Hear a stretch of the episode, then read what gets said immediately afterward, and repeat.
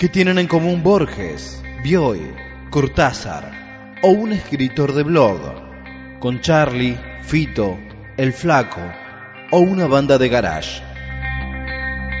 Es que sus obras, cuentos o canciones hablan de vos, de tu historia, de tus sueños, de tu genio y de tus anécdotas. Cuentos criollos, un espacio donde se conjuga lo mejor de la narrativa argentina y el rock nacional.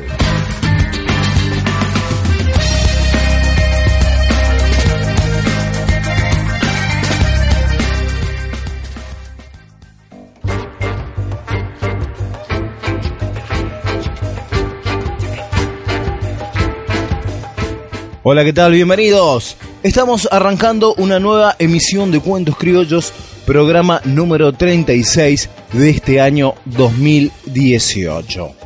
Y para el día de hoy tenemos un especial, un especial de terror, un especial inspirado en Halloween. Sí, seguramente va a aparecer algún nacionalista hablando de costumbres extranjeras, pero a nosotros nos interesa todo lo que sea festejar y sobre todo y sobre todo abordar una emoción tan humana como es el miedo. Y si es por esta fecha, bienvenido sea. Saludamos como no puede ser de otra manera a todos aquellos amigos que nos escuchan a través de PS Radionet en la ciudad de San Martín, provincia de Buenos Aires, la radio de nuestro amigo DJ Perilla. Hacemos cuentos criollos, la señorita Angie Pañota, todavía desde la ciudad de Buenos Aires, ya seguramente la semana que viene pasará a ser internacional. Desde San Rafael, provincia de Mendoza, la señorita Culi Salcedo Sile. Desde la ciudad de San Luis, al señor Facundo Insegna. Y desde la ciudad de Juana Coslay, Juanci Laborda. Ahora sí, sin más, arrancamos nuestro especial de terror. Y vamos a arrancar con una escritora que está vinculada al género infantil, pero es la madre de todos los lectores modernos. Estoy hablando de la señora Elsa Bornemann. Elsa Bornemann nació el 20 de febrero de 1952 en la ciudad de Buenos Aires. Fue profesora de letras egresada de la UBA, ejerció la docencia en todos los niveles, dictó muchos cursos y conferencias, integró variedad de mesas redondas y jurados, asistió a múltiples seminarios, congresos como invitada especial y dio numerosas charlas en establecimientos educativos y culturales. Fue una de las más destacadas escritoras argentinas para niños y jóvenes. Comenzó a publicar libros en los 70 y su literatura aún sigue vigente, recolectando el aprecio de lectores que se renuevan de generación en generación. ¿Y por qué arrancamos con Elsa Bornemann? ¿Por qué? Porque a fines de los 80, Elsa Bornemann publicó un libro llamado Socorro, que fue todo un boom para los niños. Yo soy hijo de ese libro. Yo me hice lector gracias a ese libro. Era increíble vernos a todos los compañeros del colegio. Había muchos que los padres o no se los dejaban leer o no habían podido comprárselo. Y era una verdadera red social en los recreos charlando de tal o cual historia. Y para el día de hoy vamos a arrancar con un cuento de ella, el cuento que a mí particularmente, y estoy seguro que a muchos de ustedes, fue el que más miedo me causó. Si tenés niños de aproximadamente entre 10 y 11 años o un poquito más, acércalos a la radio porque de seguro lo que van a escuchar los va a aterrar y les va a gustar. Elsa Bornemann es una entrada sin retorno a la lectura.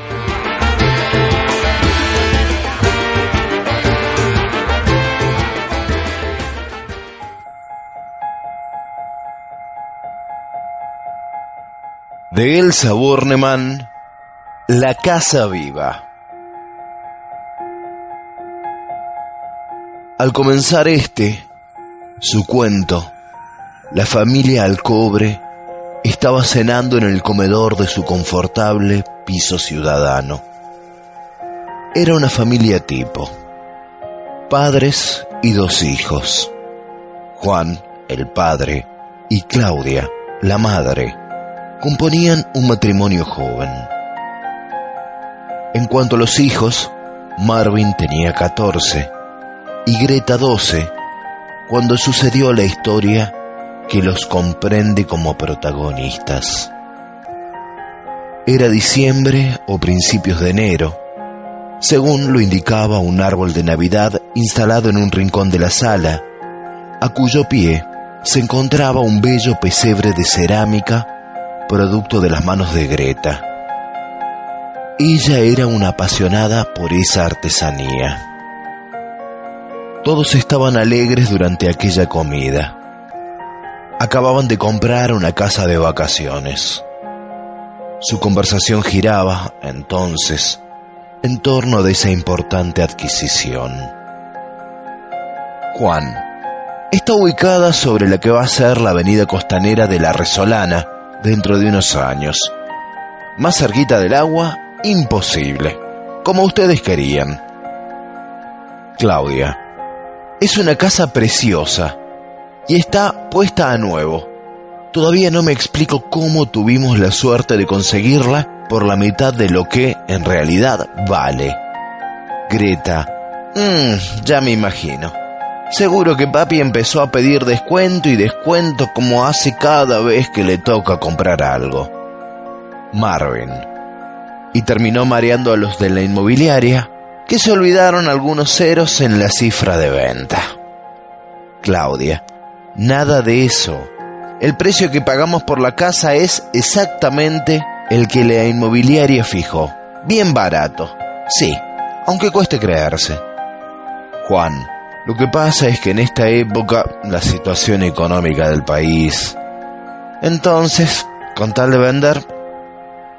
Greta, ¿cuándo viajamos a la Resolana? No doy más de ganas de conocer a nuestra casa de mar. Marvin. Es viernes, nena. ¿No lo oíste? Claudia. No bien tu padre y yo salgamos del trabajo, alrededor de las ocho los pasamos a buscar. Juan. Mejor a las nueve. Quiero revisar los frenos y cargar nafta. Greta. Marvin y yo vamos a tener todo listo para el viaje. Marvin la torneta y tu cargamento de arcilla sin dudas. Greta, ¿y qué? Por lo menos voy a aprovechar las vacaciones para hacer algo más que nada, como uno que yo conozco. El esperado viernes de la partida llegó al fin, y los alcobres salieron en su auto rumbo a Villa La Resolana. Con la ansiedad que tenían por estrenar la casa nueva, los 320 kilómetros que los separaban de ese solitario pasaje marítimo se le antojaron mil, sobre todo a los chicos. Arribaron al amanecer. La casa de vacaciones era verdaderamente hermosa, tal como los padres habían dicho. Amplia, totalmente refaccionada, luminosa, amueblada con exquisito gusto decorada con calidez. Parecía recién hecha. Sin embargo, su construcción databa de principio de siglo. Greta eligió para sí una de las cuatro habitaciones de la planta alta, la única que se abría a un espacio balcón terraza con vista al mar. ¡Qué viva! opinó Marvin. Ese fin de semana, los cuatro al cobre lo dedicaron a acomodar todo lo que habían llevado y a darse los saludables baños de mar en la playita que parecía una prolongación de la casa, tan cerca que habría podido considerársela una playa privada. Además, alejado como estaba el edificio de los otros de la zona, a los Alcobre se les figuraba que toda la villa La Resolana formaba parte de su patrimonio. ¡Qué paraíso! Los padres partieron de regreso a la ciudad el domingo en la noche. Aún les restaba una semana de trabajo para iniciar las vacaciones. Partieron con mil recomendaciones para los chicos, como era de prever. Sobre todo, que no se apartaran demasiado de las orillas al bañarse en el mar, que no salieran de la casa después de las nueve de la noche, que se arrestaran para las comidas y bebidas con la abundante provisión que se les dejaba en heladera y en el freezer. Así no debían ir al centro del pueblo mientras permanecían solos, aunque no quedaba tan lejos de allí y por cualquier cosa los llamaran por teléfono. Este lediscado ya lo probé para telefonear a los abuelos y los tíos y funciona perfectamente, les comentó la madre. Ah, y papi acaba de conectar el contestador automático que trajimos de su estudio para usarlo acá durante estos días. Así nos quedamos tranquilos si nosotros necesitamos comunicarles algo con urgencia y ustedes están en la playa. Tienen que escucharlo todos los días, ¿eh? Ay, mamá, ¿cuánto lío por cuatro días? protestó Marvin. ¿Algún otro consejito? ironizó Greta. Sin embargo, excitados por lo que encaraban su primera aventura de grandes, tomaron las recomendaciones de buen humor y prometieron a todo que sí. Antes de despedirse de los padres, los sorprendieron gratamente colocando al frente del edificio un cartel hecho en cerámica por Greta y primorosamente pintado por Marvin que decía La Casa Viva.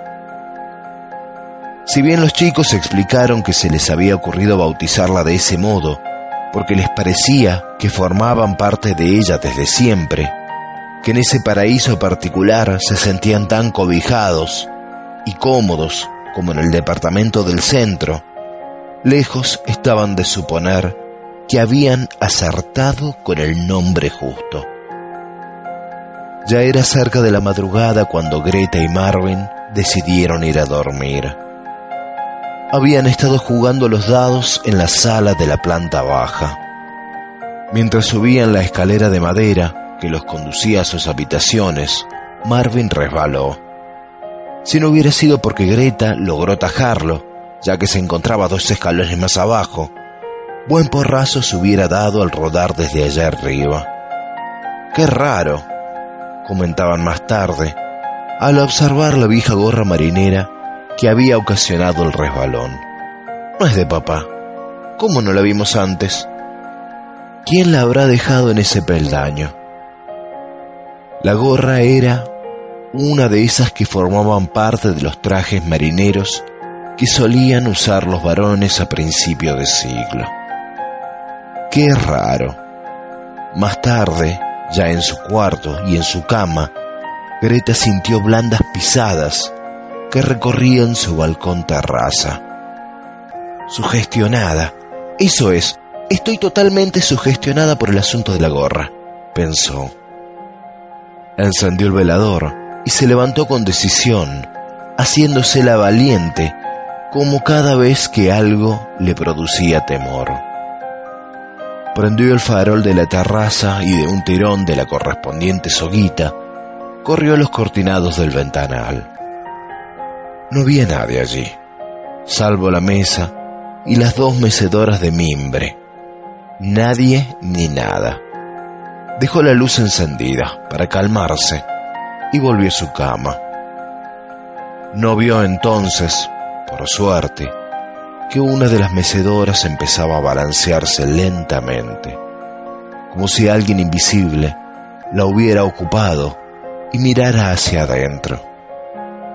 La mecedora siguió balanceándose hasta el amanecer. Greta aún dormía cuando unas huellas de pies descalzos, y no mucho más grandes que las suyas, fueron formándose en la arena, desde la parte inferior de la casa, justo debajo de su cuarto y en dirección al mar. Las últimas se perdieron en las orillas y las olas se las tragaron de inmediato. Durante la mañana del lunes, los hermanos disfrutaron del mar y de la playa. Marvin estaba entretenido con su tabla de surf. Greta tomaba sol sobre una loneta, mientras que, de a ratos, leía una novela de amor, ultra romántica, de esas que si se pudieran retorcer como una toalla empapada, seguro chorrearía almíbar. De pronto el calor la venció y se quedó dormida. No había pasado un cuarto de hora cuando la despertó una caricia húmeda sobre una mejilla. Sin abrir los ojos protestó, Ufa, Marvin, no me molestes. La caricia recorría ahora su espalda. era un dedo índice marcando suavemente el contorno de su columna vertebral. Sintió un cosquilleo. Ahí sí que abrió los ojos enojada. ¿Será posible que no puedas dejarme en paz? ¡Qué sorpresa! A Marvin podía contemplárselo en el mar, aún jugando con su tabla, y debía ser el reflejo del sol el que le hizo ver a Greta algo así como la delicadísima forma de una mano de muchacho, flotando un instante a su alrededor para, enseguida, desvanecerse en el aire en dirección al mar. La chica se inquietó. Marvin, gritó entonces. Ya estoy achicharrada. Vuelvo a la casa. El sol me está haciendo ver visiones. ¿Dónde estaba Marvin? Un segundo antes, ahí, frente a ella. Marvin, Marvin, volvió a gritar. Entonces, empezando a asustarse. Marvin. Su hermano salió del mar cinco minutos después, con la frente herida y sin la tabla. Greta lo vio corretear hacia ella, sujetándose la cabeza con ambas manos mientras le decía, no pasó nada grave, un pequeño accidente. No sé cómo, pero la tabla se me escapó, caí al agua y la maldita volvió contra mi frente con la fuerza de un millón de olas. Más tarde, ya en la casa, Greta le curaba la herida a Marvin. ¿Te parece que vayamos a una farmacia? ¿Que llamemos a mamá? No, nena, no es nada. En dos o tres días ni cicatriz me va a quedar. Lástima que perdí la tabla. Ese lunes transcurrió sin que ningún otro episodio desagradable turbara la tranquilidad de los hermanos. Todo bien, todo el pelo, le contaba Greta esa noche a sus padres, cuando ellos les telefonearon para saber cómo andaban. Después de la charla telefónica comieron y jugaron a las cartas hasta casi el amanecer. Ambos dormían ya en sus cuartos en el momento en que algo empezó a agitarse por el aire en la habitación de Marvin. Producía un sonido como de hilos de seda que el viento zarandeaba. El muchacho dormía profundamente y nunca se hubiera despertado debido a ese ruidito a no ser porque, de repente, esa especie de madeja de hilos se depositó sobre su cara y se apretó contra ella, comenzando a quitarle el aliento. Al principio Marvin reaccionó instintivamente, dormido como estaba. Sus manos intentaban inútilmente desprenderse de esa maraña que amenazaba ahogarlo. Recién cuando sintió su boca llena de pelos con sabor a sal, se despertó agitadísimo. Luchó con fuerza para librarse de aquello que, a la luz del día que ya iluminaba a media su cuarto, pudo ver que era una cabellera. Una abundante, ondulada, rubia cabellera que lo abandonó cuando Marvin estaba a punto de destrozarla a manotazos. Como si volara despacio, se movió de aquí para allá por el cuarto y de repente salió por la ventana entreabierta en dirección al mar. Marvin se sentó en su cama. Transpirado y con taquicardia, tardó en reaccionar. La cabeza le hervía, el cuerpo también. Tengo fiebre, qué pesadilla, demonios. Y reponiéndose, fue hasta el botiquín del baño en busca de aspirinas. Si sigo así, le voy a hacer caso a Greta y vamos a ir hasta una farmacia para que me revisen la herida. ¿Se habrá infectado? Flor de pesadilla tuve, deliraba. Y todo ese martes permaneció en el lecho, atendido y mimado por su hermana, a la que no le contó ni una palabra de lo sucedido. Con lo miedosa que es, si le cuento mi sueño, capaz que quiere volver a la ciudad. Greta pasó las horas de enfermera improvisada junto a la cama de Marvin y muy entretenida con su modelado de figuritas de arcilla. Hizo varias, pero la que más le gustó fue un florerito con la forma de una bota. Las pintó a todas y las puso a secar sobre la mesa de mimbre de su balcón terraza. Enfrente, el bello mar y el constante rugido de las olas. Entre ellas, un constante gemido inaudible desde la playa. Cuando los padres telefonearon, cerca de la hora de cenar, el informe de los chicos fue el mismo que el del día anterior. Todo bien, todo al pelo. Miércoles a la mañana, bien tempranito, y después de comprobar que Marvin dormía plácidamente, Greta bajó a caminar por la playa. Volvió para la hora de desayunar. Quería despertar a su hermano con una apetitosa bandeja repleta de tostadas y dulce de leche. Cuando intentó abrir la puerta de entrada a la casa, sintió que alguien resistía del otro lado del picaporte. La puerta, entre que ella empujaba de un lado y alguien del otro, impidiéndole el acceso, se mantenía apenas entreabierta. Vamos, Marvin. ¡Qué tontería! Espero que abras de una buena vez. Nadie le contestó. Greta espió entonces por el agujero de la cerradura y pudo ver una tela de lana rayada, como las mallas antiguas, aunque ella lo ignoraba. ¿Qué broma es esta, Marvin? Que me abras de inmediato, te digo. Dale, bobo. Greta volvió a empujar. En esta oportunidad ya nadie resistía del otro lado, por lo que entró a la sala casi a los saltos, impulsada por su propia fuerza. Y encima te escondiste. Sí que estás en la edad del pavo, Marvin, ¿eh?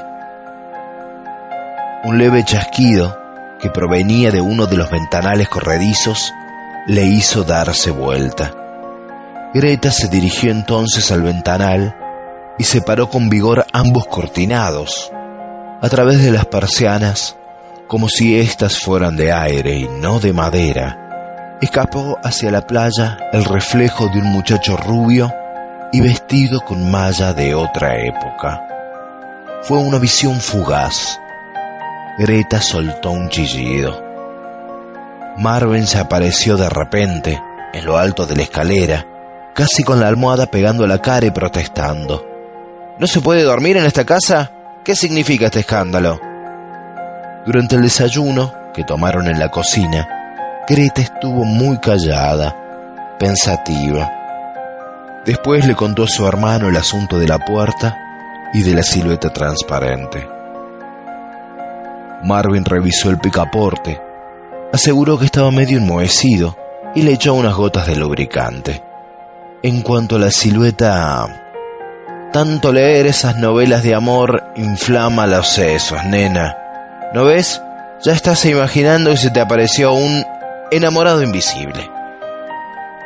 Tal como había bautizado a la vivienda como la casa viva, nuevamente había sartado en la denominación de los raros fenómenos que se estaban desarrollando allí. Pero tan sin sospecharlo. El muchacho trató de convencer a su hermana de que allí no pasaba nada extraño pero lo cierto era que no podía dejar de pensar que sí, aunque como varón le costaba reconocer sus propios miedos frente a Greta, pérdida de imagen seguro. Y cuando ella le agradeció la cantidad de caracoles y piedritas con los que había encontrado llena la bota de cerámica, Marvin le mintió y admitió haber sido él quien había juntado esos regalitos. Pero la verdad era que no. ¿Quién entonces? Después de almorzar y dormir una breve siesta, los hermanos decidieron bajar a la playa a juntar almejas. Cuando vengan papi y mami, vamos a recibirlos con un festín. Y allá fueron los dos. Con baldas y palas estuvieron recogiendo los bichos hasta el atardecer. Cuando regresaron a la casa, encontraron las paredes muy sudadas, como si fueran organismos vivos que habían soportado, estoicamente, los treinta y pico de grados de temperatura que había hecho esa tarde.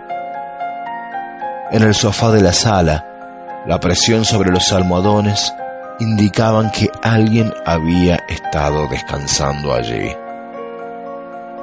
En los peldaños de la escalera, huellas que iban hacia la planta alta. Para los tres hechos los hermanos hallaron explicaciones más o menos lógicas. Ninguno de los dos quería confesar que empezaba a sentir verdadero miedo. Mucho miedo. Aquella fue una noche de luna llena. Todo el paisaje marino parecía detenido en la inmovilidad de una tarjeta postal. Después de hablar por teléfono con sus padres, Greta y Marvin salieron a caminar un poco por su playita particular. Estaban alegres tras la conversación.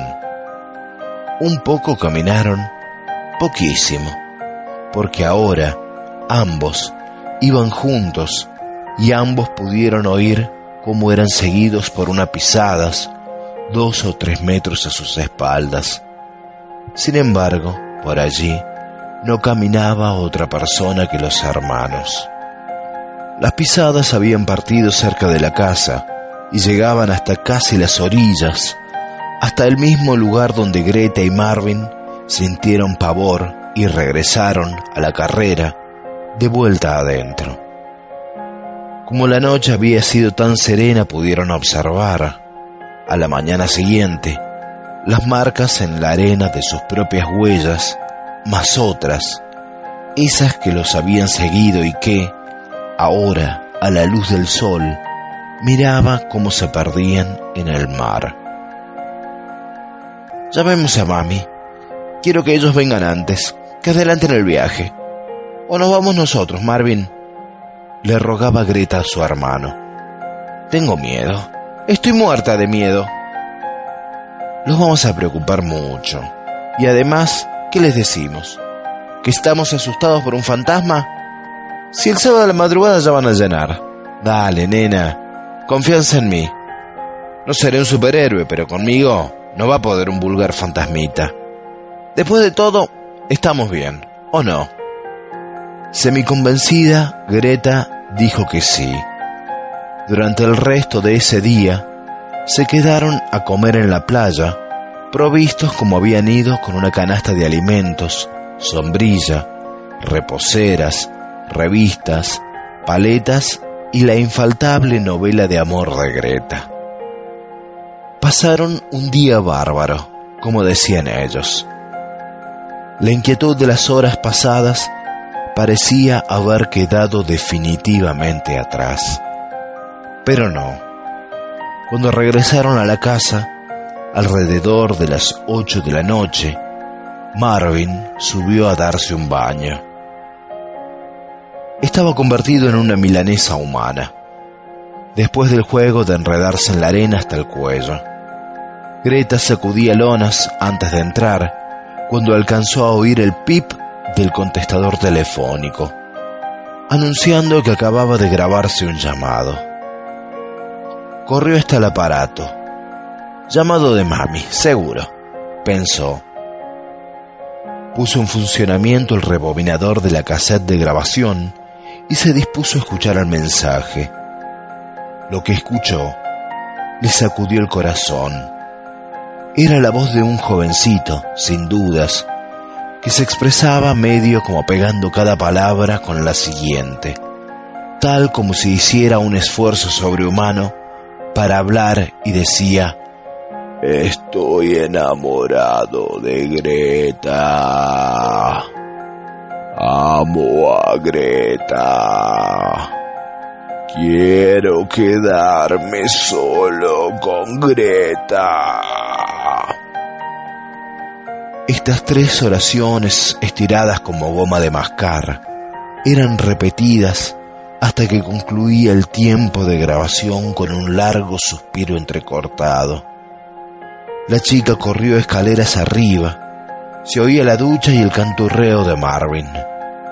Iba a llamarlo angustiada cuando vio que el teléfono del cuarto de su hermano estaba descolgado.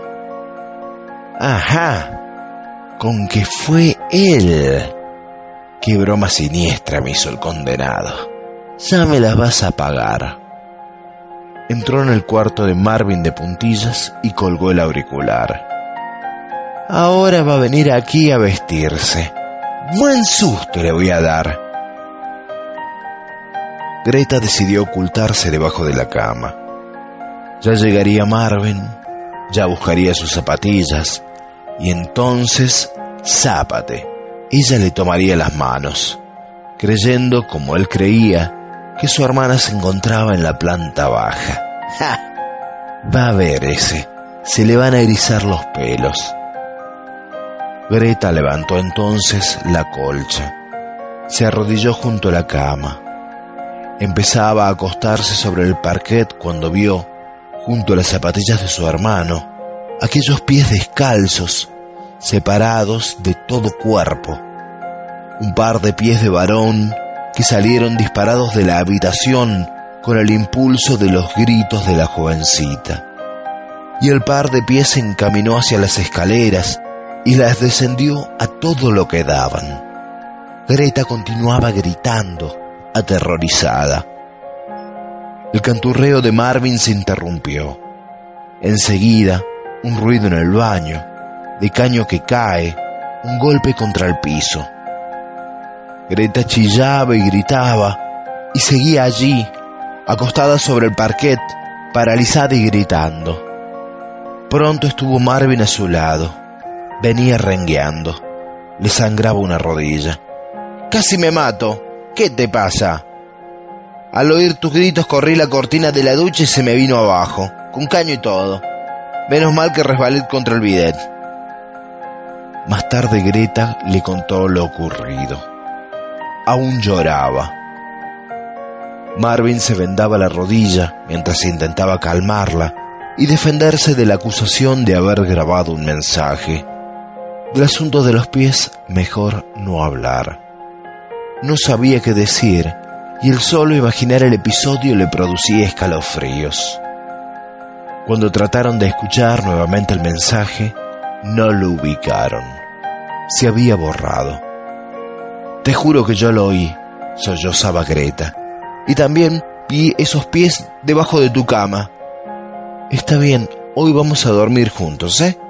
Está bien, hoy vamos a dormir juntos, ¿eh? Al rato trasladaron la cama de Marvin al cuarto de Greta, que era más amplio. Cerraron cuidadosamente todos los ventanales, persianas bien bajas incluidas, y dejaron encendidas las luces de la casa. A las cuatro de la madrugada del viernes, unos timbrazos insistentes. Los dos se despabilaron enseguida sobresaltados como habían pasado aquellas horas sin poder dormir en paz. Los timbrazos continuaban. Ahora, también, golpes dados contra la puerta principal y contra las persianas de la planta baja. ¿Quién sería? Muertos de miedo, los hermanos decidieron bajar. ¿Quién es? preguntaron a dúo.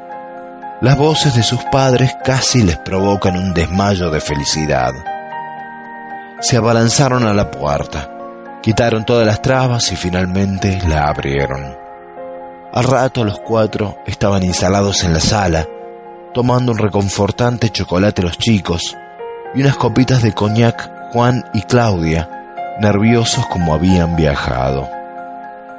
Adelantamos el viaje porque durante todo el día de ayer el teléfono de aquí estaba ocupado. Pedimos reparación, pero igual no pudimos tranquilizarnos.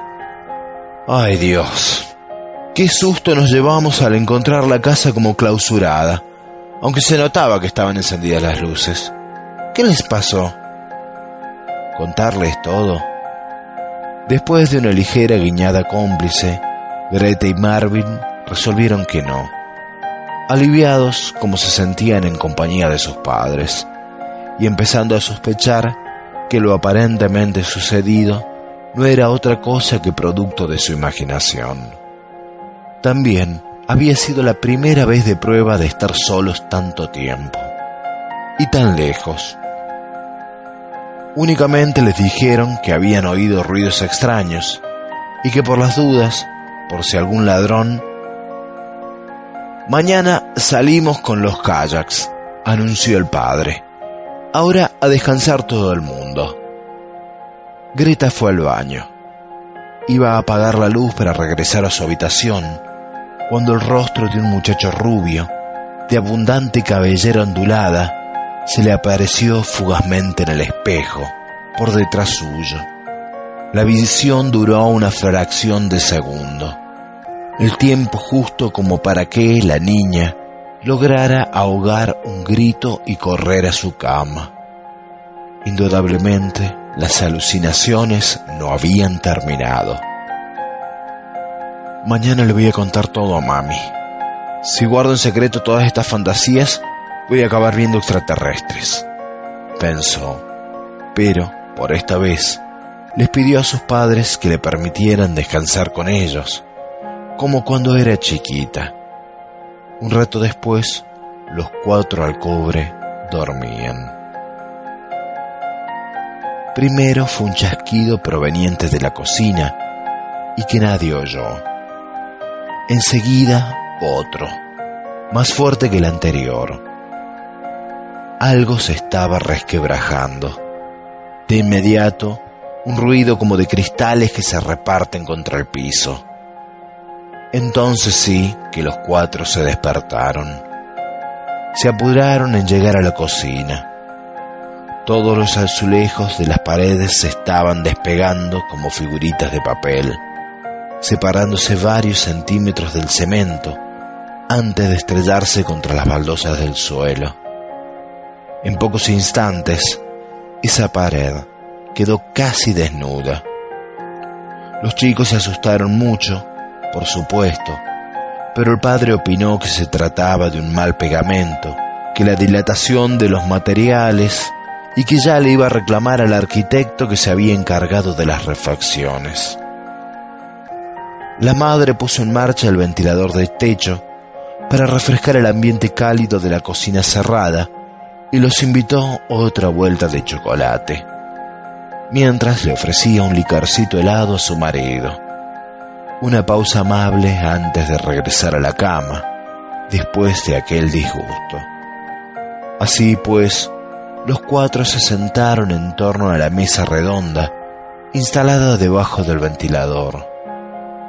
Charlaban acerca de lo acontecido, sin darle mayor importancia. Un crack, seguido de otro, y de otro más, les hizo elevar las miradas hacia el techo.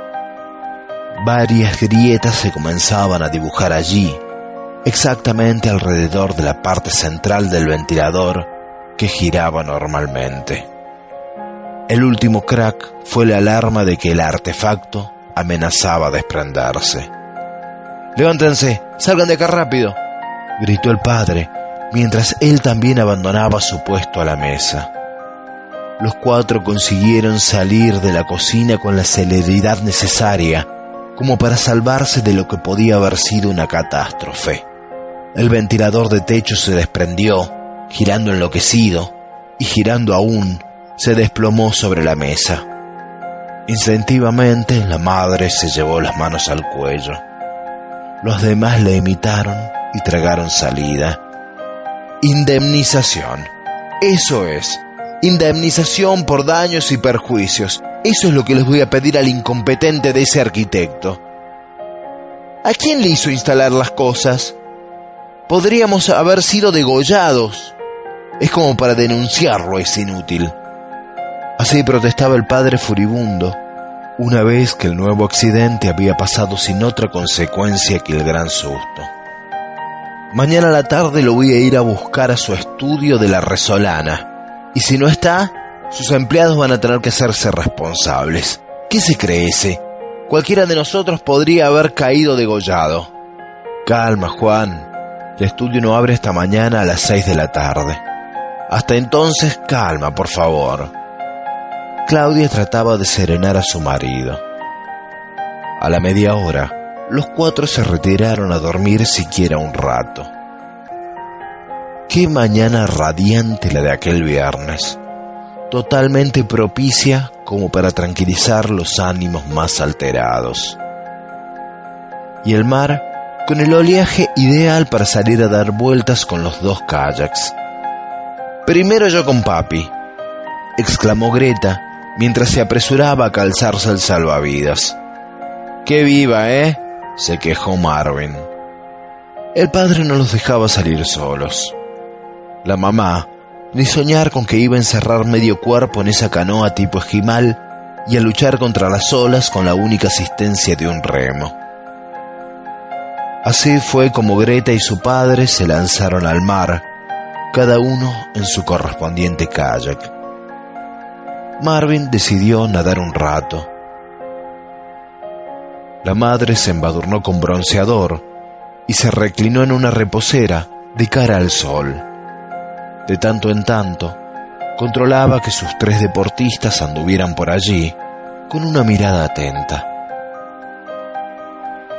Ya bastantes alejados de la costa, pero no tanto para que pudiera considerarse una imprudencia, Greta y su papá disfrutaban del paseo sobre una zona sin oleaje.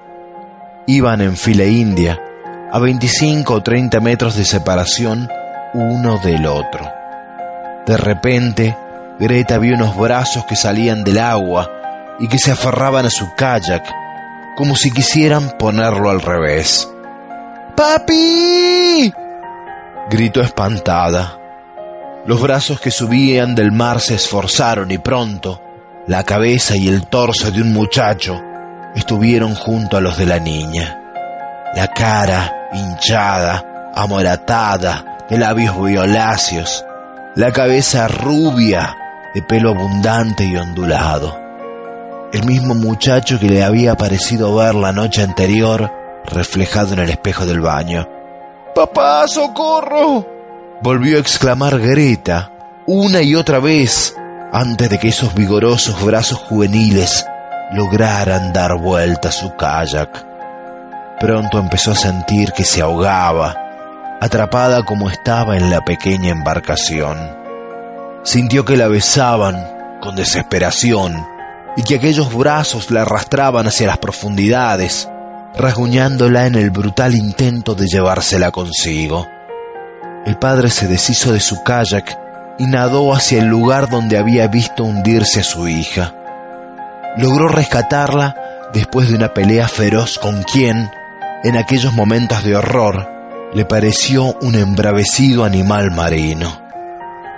Cuando llegó a la costa, con su hija a rastra, la reanimó. Greta ya abría los ojos y volvía a respirar por sus propios medios. Fue en esos instantes cuando el papá advirtió que su mujer no se encontraba en las inmediaciones. La reposera, la revista, los anteojos de sol tirados en la arena. De ella, ninguna otra señal. Volvió a la casa cargando a Greta en brazos. Nadie estaba allí. Angustiadísimo, tomó el teléfono y llamó a la policía, al servicio de guardavidas de la playa cercana, al puesto sanitario. No había concluido aún con sus desesperadas comunicaciones cuando una ambulancia se detuvo en la puerta de la casa viva. De ella bajó Claudia. Lloraba desconsolada. De ella bajaron una camilla en la que yacía Marvin, inerte. Tres guardavidas y dos enfermeros explicaron. No, el chico se ahogó después del golpe. Se ahogó porque el golpe lo desmayó. También, tamaña tabla, el impacto fue terrible. Nosotros lo sacamos con la mayor rapidez posible, pero ya no había nada que hacer. Mire qué tabla sólida. Aquí está. Esa es la tabla de surf de Marvin, la que perdió el otro día, gritó la hermana, tan sin consuelo como sus padres. Los tres se abrazaron y lloraron juntos hasta casi agotar las lágrimas. Por supuesto, al día siguiente de la tragedia, los alcobres regresaron a la ciudad. la casa viva fue puesta en venta de inmediato y por la cuarta parte del precio de lo que en realidad valía. Debían deshacerse de ella lo antes posible. Aún sigue en venta. Y eso que transcurrieron cuatro años de aquel desdichado suceso. Ni siquiera logró alquilarse.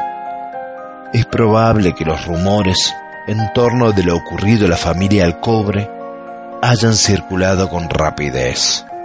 También, seguramente volverá a quedar abandonada por Juan y Claudia en esta ocasión, tal como cuando ellos la descubrieron, había sido abandonada por los Padilla, por los Caride y por los Ayerza. Claro que los padres de Greta y Marvin ignoraban ese detalle. De lo contrario, ¿acaso pasen 15 o 20 años hasta que el muchacho rubio, de pelo ondulado y ambulante, vuelva a tener otra oportunidad? ¿Otra oportunidad de qué? De enamorarse, de que se enamoren de él. A las inmobiliarias de Villa La Resolana les interesa su negocio y además a ello no les consta que ciertos hechos hayan sucedido tal como se rumorea. Opina que se tratan de desgraciadas casualidades y que la gente suele ser muy impresionable. Por eso, se cuidan mucho de divulgar lo que cuentan algunos de los más viejos lugareños. Dicen que esa casa había sido construida a principios de siglo por la familia Padilla. A ella pertenecía Gastón, un simpático jovencito de 12 o 13 años, de pelo rubio y ondulado y abundante, el mismo que había muerto ahogado, ahí nomás, frente a la casa, pocos días después de que la habían estrenado. Su abuela, la única moradora que quiso permanecer en la residencia, hasta su propia muerte, que fue de pura viejita nomás, aseguraba que el fantasma del pobrecito de su nieto preferido vagaba por allí, almita en pena, a la que ella no podía dejar sola. Varios años después, los Caride y más adelante los Ayarza, familias que compraron la casa sucesivamente, dijeron, al abandonarla, que en ese sitio sucedían cosas muy raras. Algunos cuentan que tanto los Caride como los Ayarza habían estado a punto de perder una de sus hijas menores, ahogadas en el mar mientras pasaban allí sus vacaciones, y que los muchachos de ambas familias, hermanos o novios, sufrieron extraños accidentes, como si el ánima se hubiera sentido celosa de ellos. Otros, los más imaginativos y soñadores, dicen que ningún fantasma puede descansar en paz si mientras fue un ser vivo nunca ha estado enamorado, o lo que es acaso más triste, si muere cuando aún nadie se ha enamorado de él.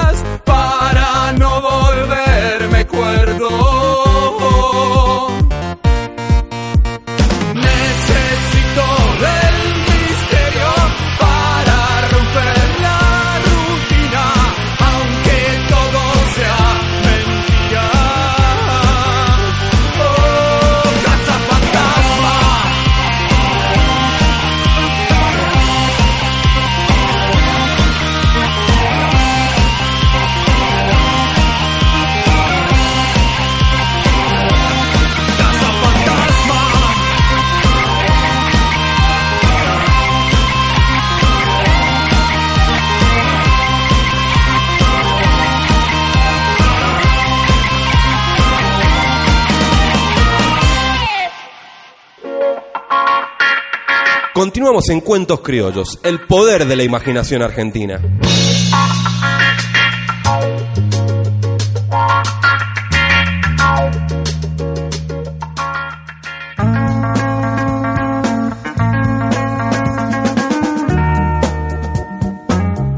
Acabamos de escuchar a Richard con la canción La Casa Fantasma. Anteriormente, en mi voz, escuchaban el relato de Elsa Bornemann, La Casa Viva. Escalofriante relato que hemos sacado de aquel mítico libro Socorro, libro que lo encontrás muy fácilmente en todas las librerías porque sigue publicándose, ya debe venir por la edición treinta y pico. Yo me acuerdo que cuando lo leí, creo que fue en el año 89 o 90, ya iban por la onceava edición. Recuerdo que hace unos años lo compré para regalárselo a un sobrino y ya iban, no me acuerdo qué número de edición. Como este cuento ha sido largo y ya andamos bordeando la hora, llega el momento sándwich, el momento Kundra, donde Angie Pañota analiza y recomienda nuevas publicaciones, joyitas y autores nuevos y clásicos. Para el día de hoy, si te gusta el momento Kundra, te vamos a dar tres.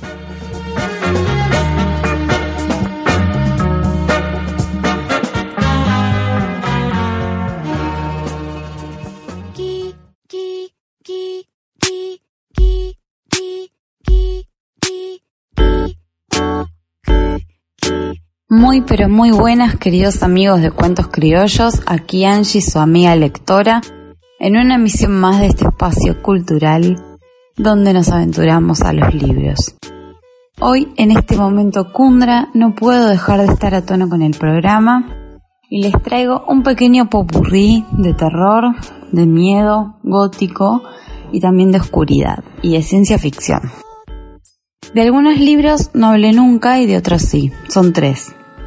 El primero que paso a recomendarles hoy, en orden aleatorio, no quiero que ningún autor se me ofenda, es La configuración del silencio de César Inovec, publicado por Contamusa. Se trata de 12 cuentos que tienen la dosis perfecta de horror y terror. 12 cuentos que atrapan porque están ligados a la vida cotidiana y que pasen cosas extrañas en la vida cotidiana no es muy extraño, pero sí cuando pasan cosas vinculadas a lo fantástico.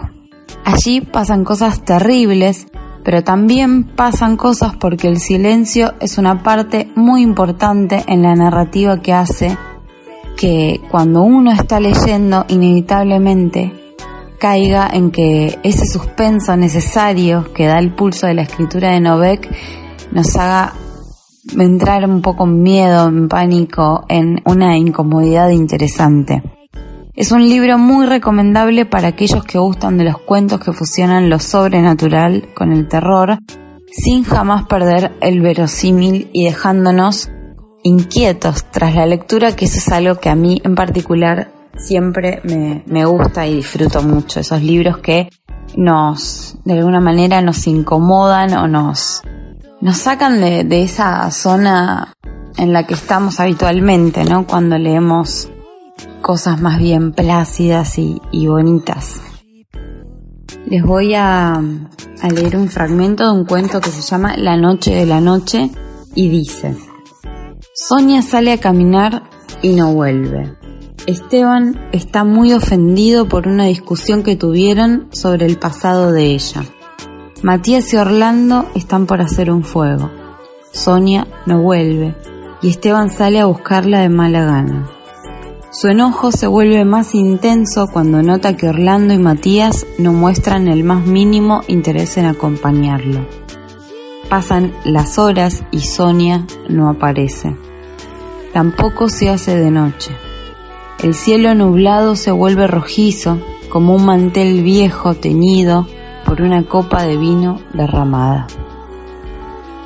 El segundo libro es Once Cáscaras de Rubén Rizo, editado por la editorial Textos Intrusos. Un libro también de cuentos que va tejiendo una semilla de oscuridad, se podría decir, a lo largo de todo el libro. Y esta semilla, contrario a las plantas que nunca se riegan, esta se riega mucho y va creciendo durante todo el libro y no para de crecer jamás. Rizzo impregna la atmósfera de un modo contundente con cada una de las historias del libro, donde los juegos de oscuridad y de luz, de perversos y de inocentes, de misterio, de personajes retorcidos y de donde la perversidad y el terror no dejan de estar presentes. Es un libro que está muy, muy, muy trabajado en, en lo que muestra y en lo que oculta. Un libro donde, como dice José María Marcos en su contratapa, donde las cosas raras suelen ser una manifestación de la belleza y también un recordatorio de que la existencia es un misterio a transitar. Entretenido y metafísico, Once Cáscaras de Rubén Rizo propone un viaje hacia la noche, con la esperanza de que, tarde o temprano, veremos un nuevo amanecer. Es totalmente así, en palabras de José María Marcos, lo que acabo de leer, pero es totalmente así. Rizo acá propone, sin dudas, un viaje a la noche, un viaje donde la oscuridad está presente todo el tiempo, pero es una oscuridad deliciosa que dan ganas de, de meterse y es un libro para leer de noche. Olvídense, no lo lean de día, leanlo de noche y si llueve, mejor. Les voy a dejar un fragmento del cuento Un grito, dos pasos y un golpe, así empieza y dan ganas de seguir, pero lo voy a cortar, así justamente les doy ganas de leerlo. La primera noche que se despertaron en mitad de la madrugada fue luego de sentir un grito, dos pasos y un golpe. Las miradas engarzadas una dentro de otra. El gesto de preocupación, la ceja levantada. El brazo que sostiene el cuerpo en ángulo agudo contra el colchón. Listo para la acción. Listo para escapar si es debido. Y el tercer y último libro de hoy es Mondo Cane de Pablo Martínez Burquet, editado por Muerde Muertos Editorial. Un libro que prácticamente es un bestseller porque los que conocemos a Burquet sabemos que este libro se sigue y se sigue vendiendo. Y aquí se reúnen 60 ficciones, 60 mundos que indagan sobre distintos lugares geográficos, posibles o no, reales o no, y personajes muy entrañables y muy particulares, muy específicos. Aquí estas breves historias tienen misterio, tienen leyendas, humor, sangre, terror, muchos elementos de ciencia ficción y fantástico, pero también está esa oscuridad necesaria para inmiscuirnos en historias que nos irán calando y marcando según el recorrido del libro. Lo bueno de este libro es que además funciona como puerta a una y otra historia. Lo abramos donde lo abramos, nos vamos a sorprender y nos vamos a encontrar un texto interesante para leer. Y además, en este formato de que tiene, que son cuentos que no superan las dos carillas, son breves, son rápidos, son concisos, están muy bien trabajados y tienen historias, la verdad que memorables. Creo que si alguien lee este libro y no recuerda alguna en particular, algo está haciendo mal, algo no leyó bien. Es un libro que invita a leerse y que tiene muchas muchas variantes que lo hacen versátil justamente para todo tipo de lector. Les voy a leer ahora un fragmento de el cuento Ovejas o Cabritos. Dice, esa mañana las noticias en la pantalla del subterráneo eran temibles. Desde luego que uno se termina acostumbrando a estas guerras modernas, pero igual muchos abandonaron el refugio del holo sistema al que iban conectados para levantar la cabeza con alguna ansiedad hacia la pantalla colectiva. Que todo pasara tan lejos no era ninguna garantía. El noticiero enlazó con la videocámara de un misil intercontinental apartando nubes en su camino de muerte. Más abajo, una ciudad se agigantaba. Nos miramos con perplejidad cuando el contorno se volvió conocido. No íbamos a asistir a otra vaporización en directo. Íbamos a protagonizarla.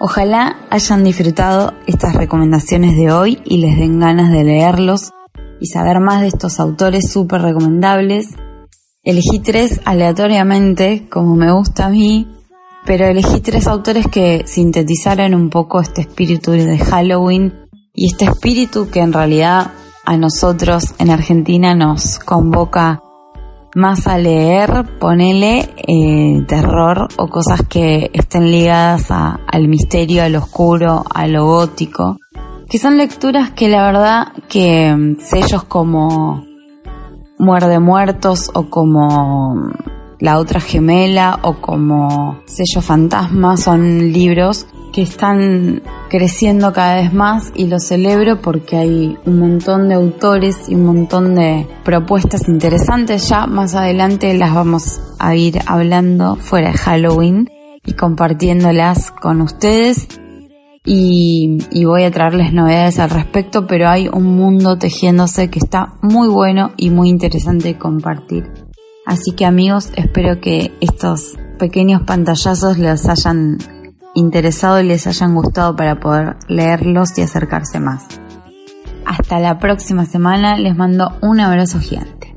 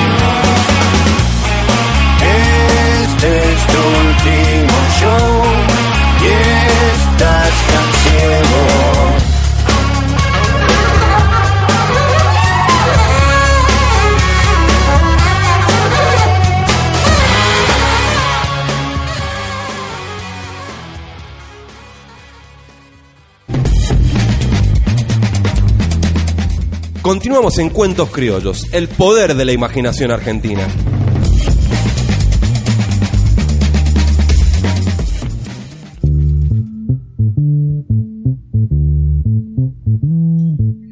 Acabamos de escuchar al Indio Solar y los fundamentalistas del aire acondicionado con su canción Un par de fantasmas.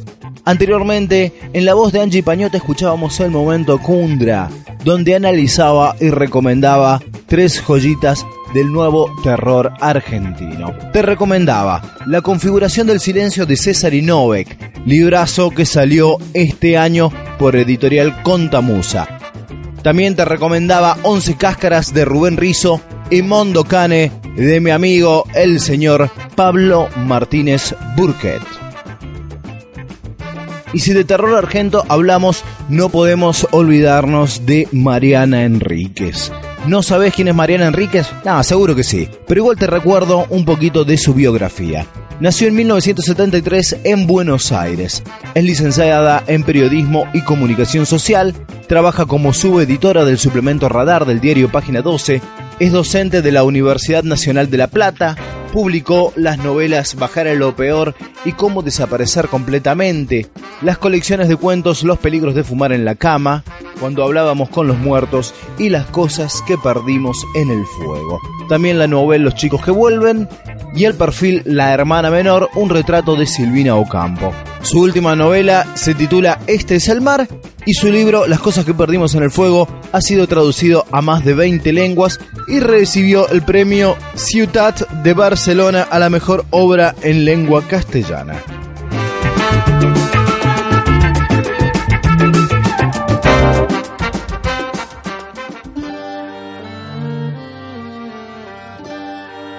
Cuando hablábamos con los muertos, de Mariana Enríquez.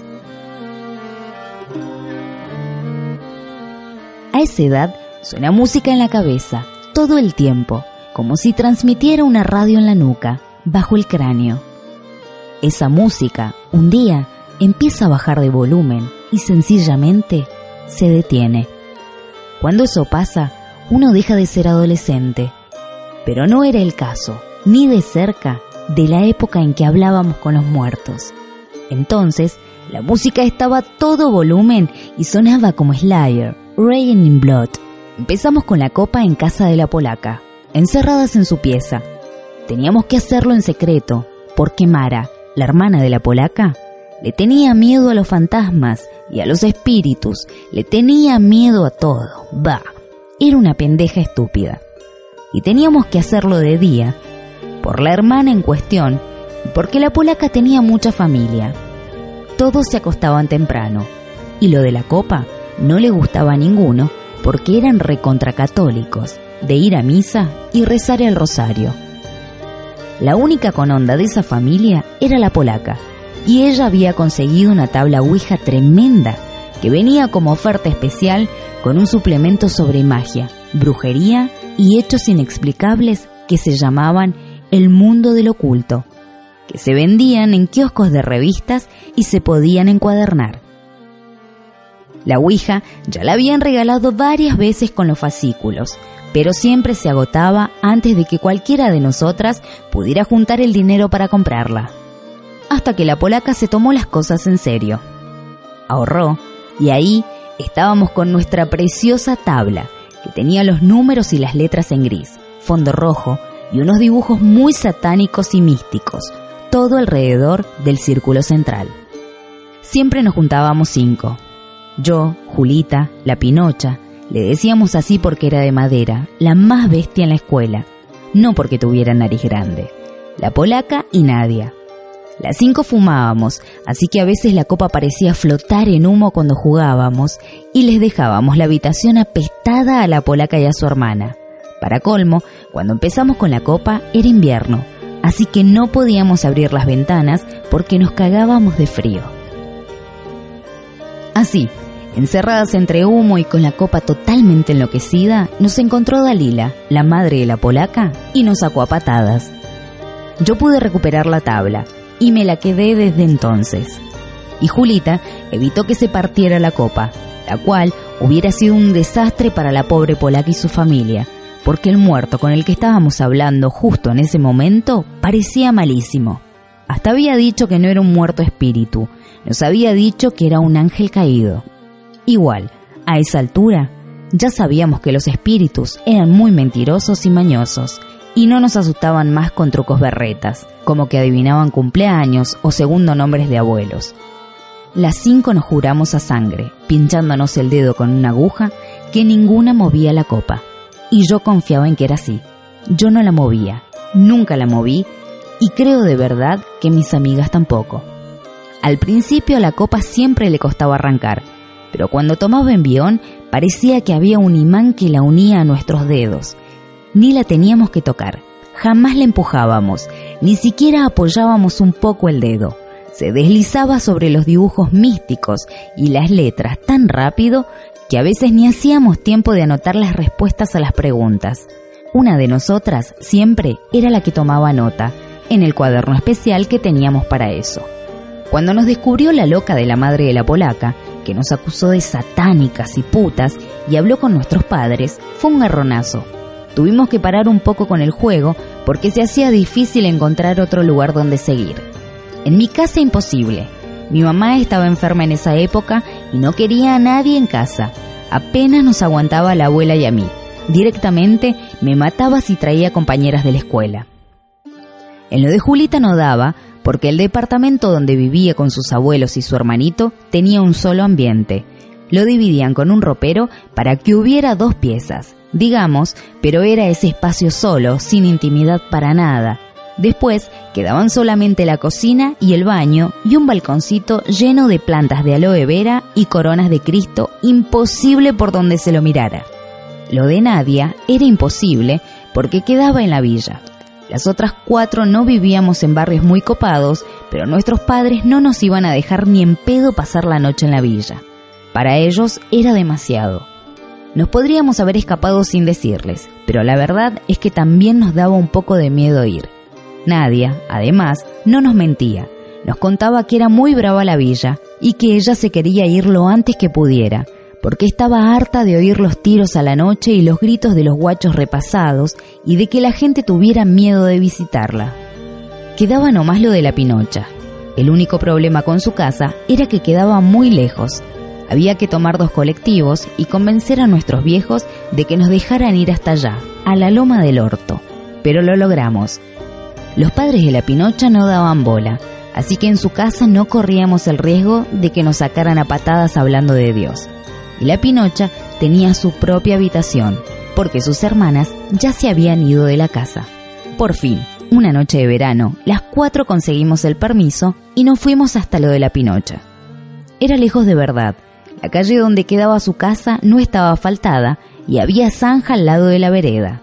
Tardamos como dos horas en llegar, pero cuando llegamos enseguida nos dimos cuenta de que era la mejor idea del mundo haberse mandado hasta allá. La pieza de la Pinocha era muy grande. Había una cama matrimonial y cuchetas. Nos podíamos acomodar las cinco para dormir sin problema. Era una casa fea, porque todavía estaba en construcción, con el reboque sin pintar, las bombitas colgando de los feos cables negros, sin lámparas, el piso de cemento nomás, sin azulejos ni madera ni nada. Pero era muy grande. Tenía terraza y fondo con parrilla y era mucho mejor que cualquiera de nuestras casas. Vivir tan lejos no estaba bueno, pero sí era para tener una casa así. Aunque estuviera incompleta, valía la pena. Allá afuera, lejos de la ciudad, el cielo de la noche se veía azul marino. Había luciérnagas y el olor era diferente, una mezcla de pasto quemado y río. La casa de la Pinocha tenía todo rejas alrededor, eso sí, y también la cuidaba un perro negro grandote, creo que un Rottweiler, con el que no se podía jugar porque era bravo. Vivir lejos parecía un poco peligroso, pero la Pinocha nunca se quejaba. A lo mejor porque el lugar era tan diferente, porque esa noche nos sentimos distintas en la casa de la Pinocha, con los padres que escuchaban a los redondos y tomaban cerveza, mientras el perro les ladraba a las sombras. A lo mejor por eso Julita blanqueó y se animó a decirnos con qué muertos quería hablar ella. Julita quería hablar con su mamá y su papá. Estuvo buenísimo que Julita finalmente abriera la boca sobre sus viejos, porque nosotras no nos animábamos a preguntarle. En la escuela se hablaba mucho del tema, pero nadie se lo había dicho nunca en la cara, y nosotras saltábamos para defenderla si alguien decía una pelotudez. La cuestión es que todos sabían que los viejos de Julita no se habían muerto en un accidente. Los viejos de Julita habían desaparecido, estaban desaparecidos, eran desaparecidos. Nosotras no sabíamos bien cómo se decía. Julita decía que se los habían llevado, porque así hablaban sus abuelos. Se los habían llevado y por suerte habían dejado a los chicos en la pieza. No se habían fijado en la pieza capaz. Igual, Julita y su hermano no se acordaban de nada, ni de esa noche, ni de sus padres tampoco. Julita los quería encontrar con la tabla, o preguntarle a algún otro espíritu si los había visto. Además de tener ganas de hablar con ellos, quería saber dónde estaban los cuerpos, porque eso tenía locos a sus abuelos. Su abuela lloraba todos los días por no tener dónde llevar una flor. Pero además Julita era muy tremenda. Decía que si encontrábamos los cuerpos, si nos daban la data y era posta, teníamos que ir a la tele o los diarios. Y nos hacíamos más que famosas. Nos iba a querer todo el mundo. A mí por lo menos me pareció re fuerte esa parte de sangre fría de Julita. Pero pensé que estaba bien, cosa de ella. Lo que sí, nos dijo, teníamos que empezar a pensar en otros desaparecidos conocidos, para que nos ayudaran. En un libro sobre el método de la tabla, habíamos leído que ayudaba a concentrarse en un muerto conocido, recordar su olor, su ropa, sus gestos, el color de su pelo, hacer una imagen mental. Entonces era más fácil que el muerto de verdad viniera. Porque a veces venían muchos espíritus falsos que mentían y te quemaban la cabeza. Era difícil distinguir. La polaca dijo que el novio de su tía estaba desaparecido. Se lo habían llevado durante el mundial. Todas nos sorprendimos porque la familia de la polaca era re careta. Ella nos aclaró que casi nunca hablaban del tema, pero a ella se lo había contado la tía medio borracha después de un asado en su casa, cuando los hombres hablaban con nostalgia de Kempes y el campeonato del mundo, y ella se sulfuró. Se tomó un trago de vino tinto y le contó a la polaca sobre su novio y lo asustada que había estado ella. Nadia aportó a un amigo de su papá que cuando ella era chica venía a comer seguido los domingos y un día no había venido más. Ella no había registrado mucho la falta de ese amigo, sobre todo porque él solía ir mucho a la cancha con su viejo y a ella no la llevaban a los partidos. Sus hermanos registraron más que ella no venía. Le preguntaron al viejo y al viejo no le dio para mentirles, para decirles que se había peleado o algo así. Les dijo a los chicos que se lo habían llevado, lo mismo que decían los abuelos de Julita.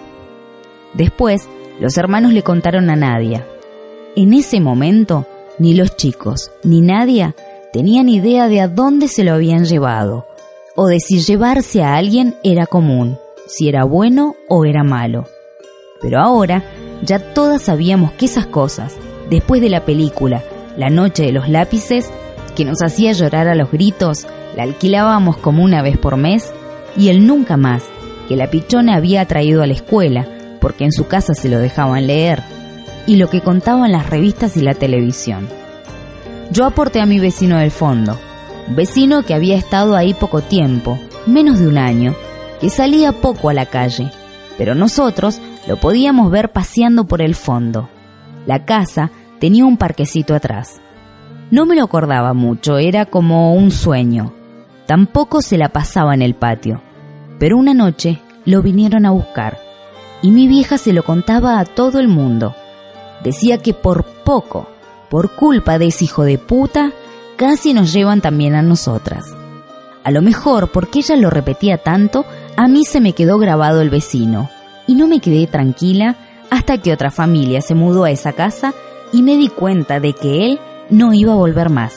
La Pinocha no tenía ninguno que aportar, pero llegamos a la conclusión de que con todos los muertos que ya teníamos era suficiente. Esa noche jugamos hasta las 4 de la mañana. A esa hora ya empezamos a bostezar y a tener la garganta rasposa de tanto fumar. Y lo más fantástico fue que los padres de la Pinocha ni vinieron a tocar la puerta para mandarnos a la cama. Me parece, no estoy segura, porque la Ouija consumía mi atención, que estuvieron mirando tele o escuchando música hasta la madrugada también. Después de esa primera noche, conseguimos permiso para ir a lo de la Pinocha dos veces más en el mismo mes. Era increíble, pero los padres o responsables de todas habían hablado por teléfono con los viejos de la Pinocha y por algún motivo la charla los dejó recontra tranquilos. El problema era otro. Nos costaba hablar con los muertos que queríamos. Daban muchas vueltas. Les costaba decidirse por el sí o por el no. Y siempre llegaban al mismo lugar.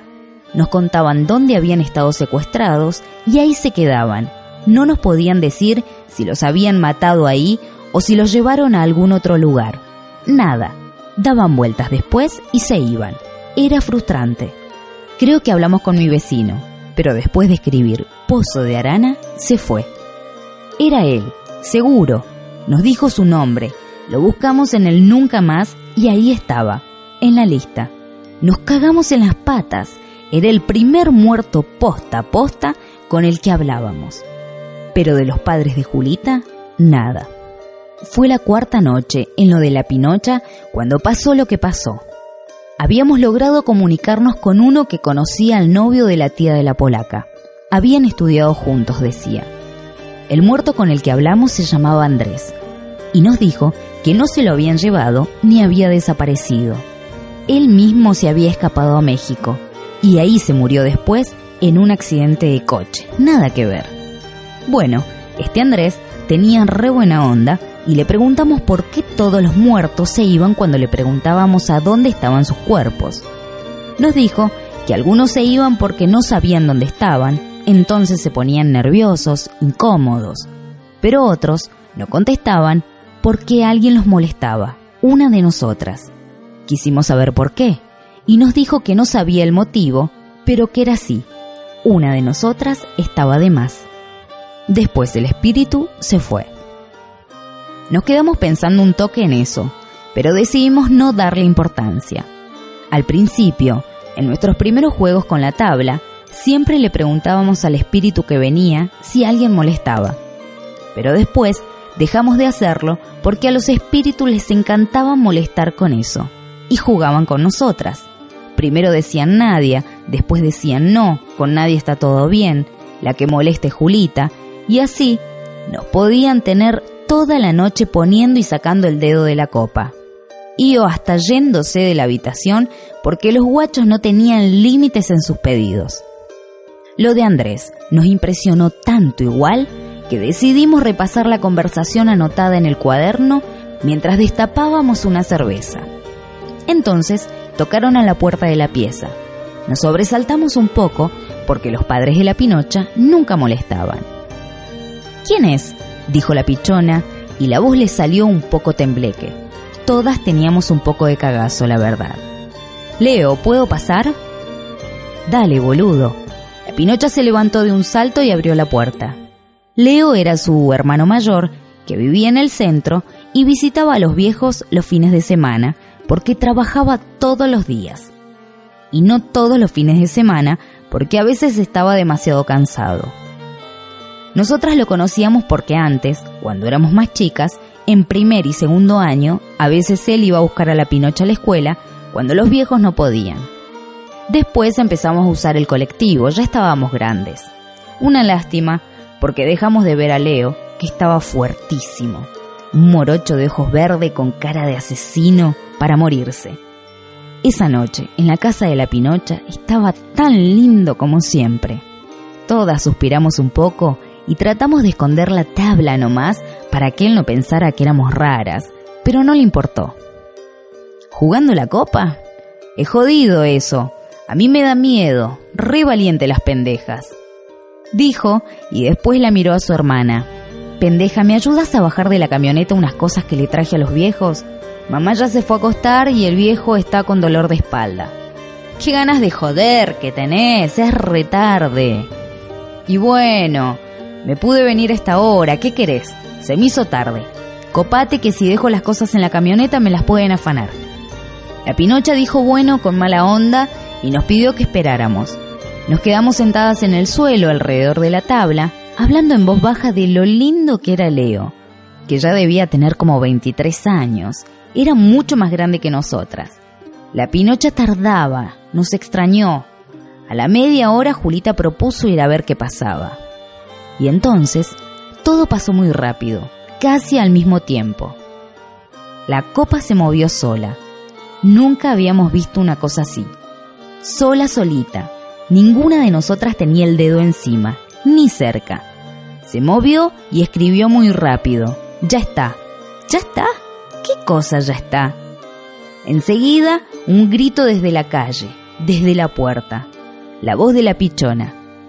Salimos corriendo a ver qué pasaba y la vimos abrazada a la madre, llorando, las dos sentadas en el sillón al lado de la mesita del teléfono. En ese momento no entendimos nada, pero después, cuando se tranquilizó un poco la cosa, un poco reconstruimos más o menos. La Pinocha había seguido a su hermano hasta la vuelta de la casa. Ella no entendía por qué había dejado la camioneta ahí si había lugar por todos lados. Pero él no le contestó. Se había puesto distinto cuando salieron de la casa. Se había puesto mala onda, no le hablaba. Cuando llegaron a la esquina, él le dijo que esperara y según la Pinocha, desapareció. Estaba oscuro, así que podía ser que hubiera caminado unos pasos y ya se perdiera de vista. Pero según ella había desaparecido. Esperó un rato a ver si volvía, pero como tampoco estaba la camioneta, le dio miedo. Volvió a la casa y encontró a los viejos despiertos, en la cama. Les contó que había venido Leo, que estaba súper raro, que le había pedido bajar unas cosas de la camioneta. Los viejos la miraron como si estuviera loca. Leo no vino, nena, ¿de qué estás hablando? Mañana trabaja temprano. La Pinocha empezó a temblar de miedo y decir era Leo, era Leo, y entonces su papá se calentó. Le gritó si estaba drogada o qué. La mamá más tranquila le dijo hagamos una cosa. Lo llamamos a Leo a la casa, debe estar durmiendo ahí. Ella también dudaba un poco ahora, porque veía que la Pinocha estaba muy segura y muy alterada. Llamó y después de un rato largo, Leo la atendió, puteando, porque estaba en el quinto sueño, dormido. La madre le dijo después te explico o algo así, y se puso a tranquilizar a la Pinocha, que tuvo tremendo ataque de nervios. Hasta la ambulancia vino, porque la Pinocha no paraba de gritar que esa cosa le había tocado, el brazo sobre los hombros, como en un abrazo que a ella le dio más frío que calor, y que había venido porque ella era la que molestaba. Julita me dijo al oído, es que a ella no le desapareció nadie. Le dije que se callara la boca, pobre Pinocha. Yo también tenía mucho miedo. Si no era Leo, ¿quién era? Porque esa persona que había venido a buscar a la Pinocha era tal cual su hermano, como un gemelo, idéntico. Ella no había dudado. ¿Quién era? Yo no quería acordarme de sus ojos, no quería volver a jugar a la copa ni volver a lo de la Pinocha. Nunca volvimos a juntarnos. La Pinocha quedó mal y los padres nos acusaban, pobres, tenían que acusar a alguien y decían que le habíamos hecho una broma pesada, que la había dejado media loca. Pero todos sabíamos que no era así, que la habían venido a buscar, porque como nos dijo el muerto Andrés, ella molestaba. Y así se terminó la época en que hablábamos con los muertos.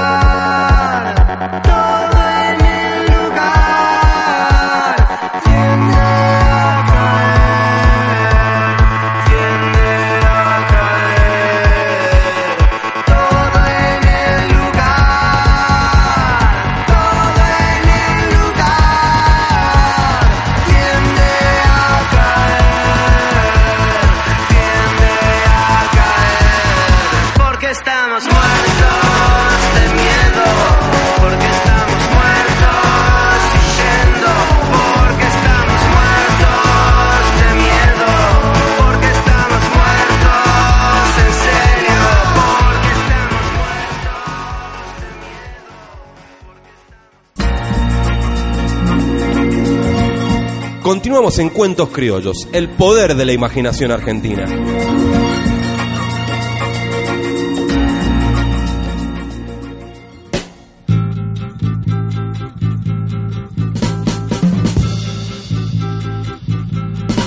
Acabamos de escuchar a Peces Raros con su canción Muertos de Miedo. Anteriormente, la voz de Juli Salcedo Sile, escuchábamos el relato de Mariana Enríquez cuando hablábamos con los muertos.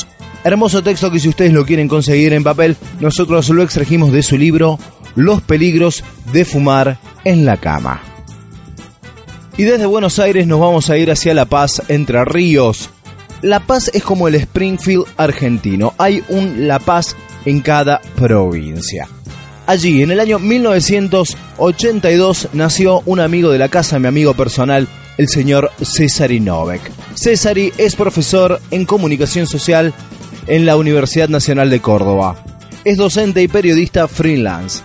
Es coautor del vaso ruso Verdad, Compromiso y Bataola por Postales Japonesas Córdoba en el año 2010 y junto a Guillermo Bauden de Letra Muerta, una novela en la Argentina post-apocalíptica que salió por la editorial Llanto de Mudo de Córdoba y por Fan de Buenos Aires en el año 2012. También es autor del libro Ropa Sucia en el 2011, Comidos por Sofía Cartonera en el 2014, Los colores que no vemos de colección Leer es Futuro del Ministerio de Cultura de la Nación en el año 2015 y La configuración del silencio de editorial Contamusa en este año 2018. Colabora con los medios Mancha Noticias, Hoy Día Córdoba, La Voz del Interior, además de las revistas de Odoro, Matices, La Central, Lembra y Solo Tempestad.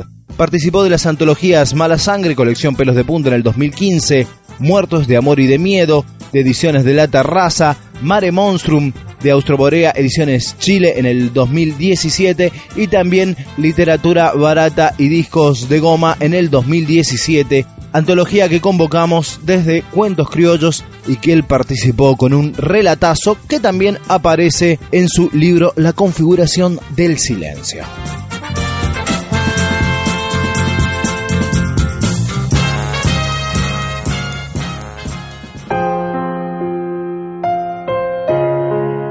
De César y Novek, los juguetes esperan. Este niño bueno tiene que comer. Mucho y variado tiene que comer. A ver, abra la boquita que viene el avioncito. Pero Martín no abría la boquita. Vamos, abra la boquita, que la mamá se pone contenta si come un poco. Así crece sano y fuerte. El bebé le devolvió la mirada inexpresiva, con esos ojos grises, opacos, que no alcanzaban a decidirse por un color definido. Jamás crecería, y eso Malena lo sabía.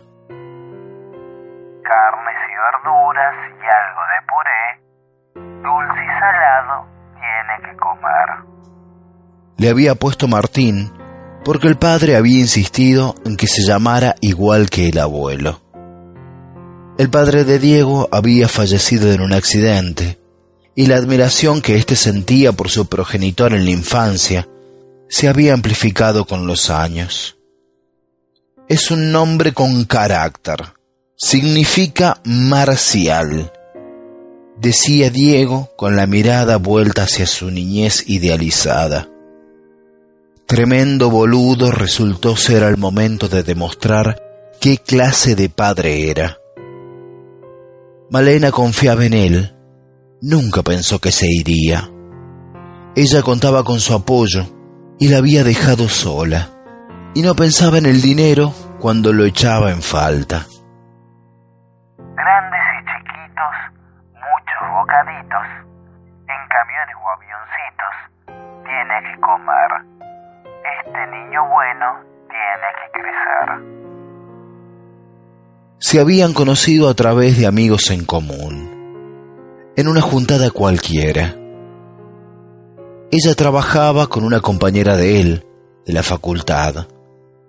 Se fueron juntos esa noche. Salieron solos el fin de semana siguiente y cuando comenzaron a verse a diario en el departamento de Diego, vino el embarazo. Los padres de ella retiraron el saludo. Con lo cuesta arriba que se le estaba haciendo trabajar y estudiar, viene a enredarse con un nene de mamá mantenido por los padres que nunca terminaba de recibirse. Esa fue la última excusa que le dieron antes de hacer un paso al costado y dejarla sola con Diego. Malena suponía que sus padres confiaban en que la relación se caería por su propio peso al poco tiempo y ella volvería a pedirles ayuda con el rabo entre las patas. Pero eso no pasaría, ni en ese momento, ni mucho menos ahora. Alto,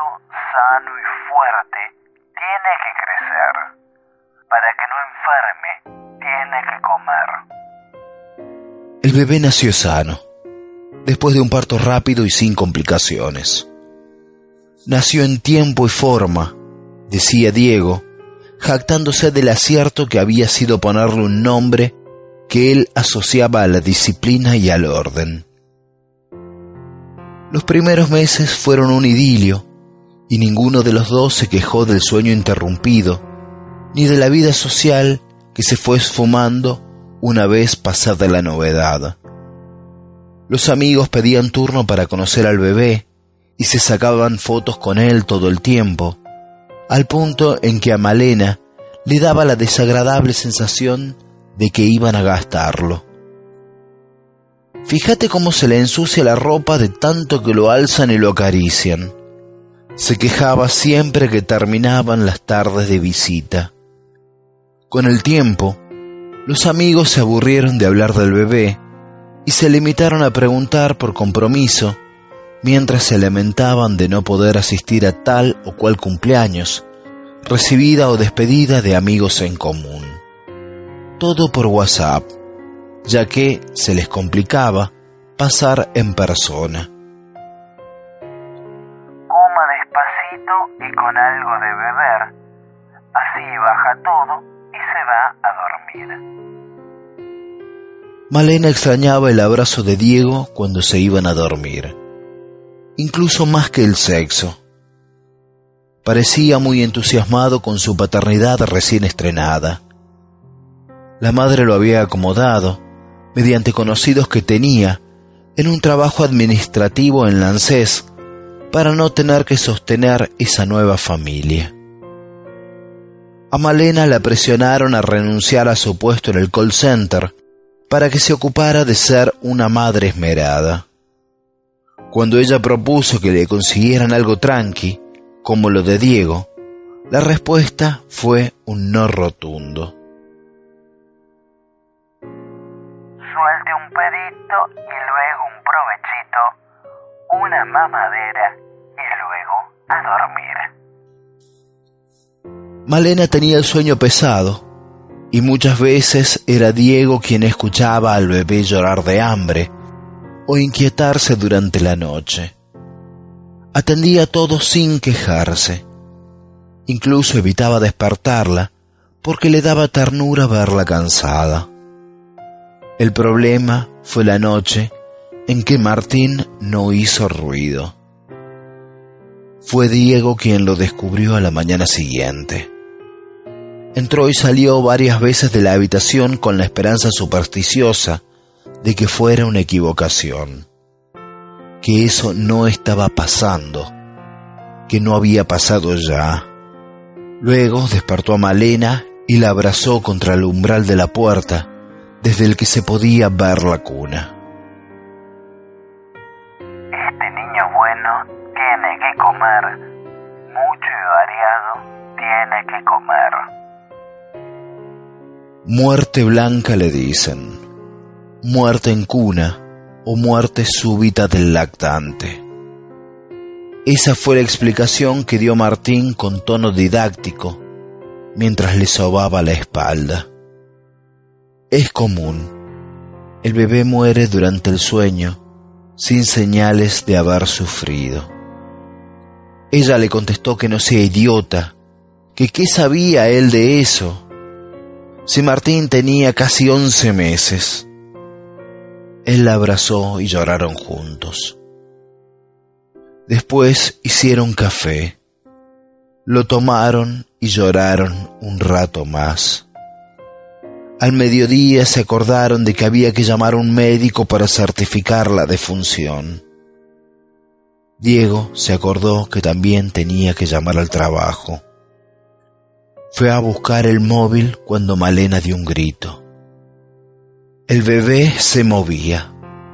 Martín se movía. Se acercaron despacio. Ella lo alzó en brazos. Le palmeó la espalda y lo besó en la mollera. Una, dos, tres, cuatro, cinco, ciento cincuenta veces. Diego los abrazó a ambos y luego se apartó de golpe, como si le hubieran dado una descarga eléctrica. Carnes y verduras y algo de puré, dulce y salado, tiene que comer. ¿Qué te pasa? Martín... Diego lo señalaba con el dedo como si fuera un bicho. Boqueaba sin decidirse a qué decir, como si su vocabulario hubiera sufrido una baja masiva de palabras. Sí, Martín está bien, fue un susto nomás. Malena lo mecía y le seguía dando besos en la frente. Está frío. Sí, está frío, pero está vivo. Le voy a preparar una mamadera caliente y va a recuperar el calor. Está helado. Voy a llamar al médico. No, está bien. Míralo, papá Martín. Decile que estás bien. Hacele una sonrisa al papá. Martín movía la cabeza con lentitud hacia los costados, como si las voces le llegaran desde muy lejos. Los párpados estaban a media asta. Miraban sin mirar, como si un grueso vidrio esmerilado lo separara de esa realidad que había sido tan cercana hasta hace poco. No sonrió, y lo volvería a hacer. Grandes y chiquitos, muchos bocaditos, en camiones o avioncitos, tienen que comer. Cuando la mamadera estuvo lista, Malena le dijo a Diego que se la diera a él. Diego titubeó un momento y la recibió. Luego alzó al niño y le puso la tetina en la boca. Martín no aparentaba tener hambre. Diego la miró con el entrecejo fruncido. Llamemos al médico. Ella le quitó el niño de los brazos. ¿Para qué? Si está bien, ¿no ves? No es normal. Cualquier chico succiona lo que le pongan cerca. Basta, él está bien, solo fue un susto. Malena abrazó aún más al bebé y luego levantó la vista lentamente hasta que sus ojos se encontraron con los de Diego. Solo tenemos que mimarlo un poco, ahora más que nunca, y nos vamos a olvidar de esto. Minutos después, Diego se fue pegando un portazo.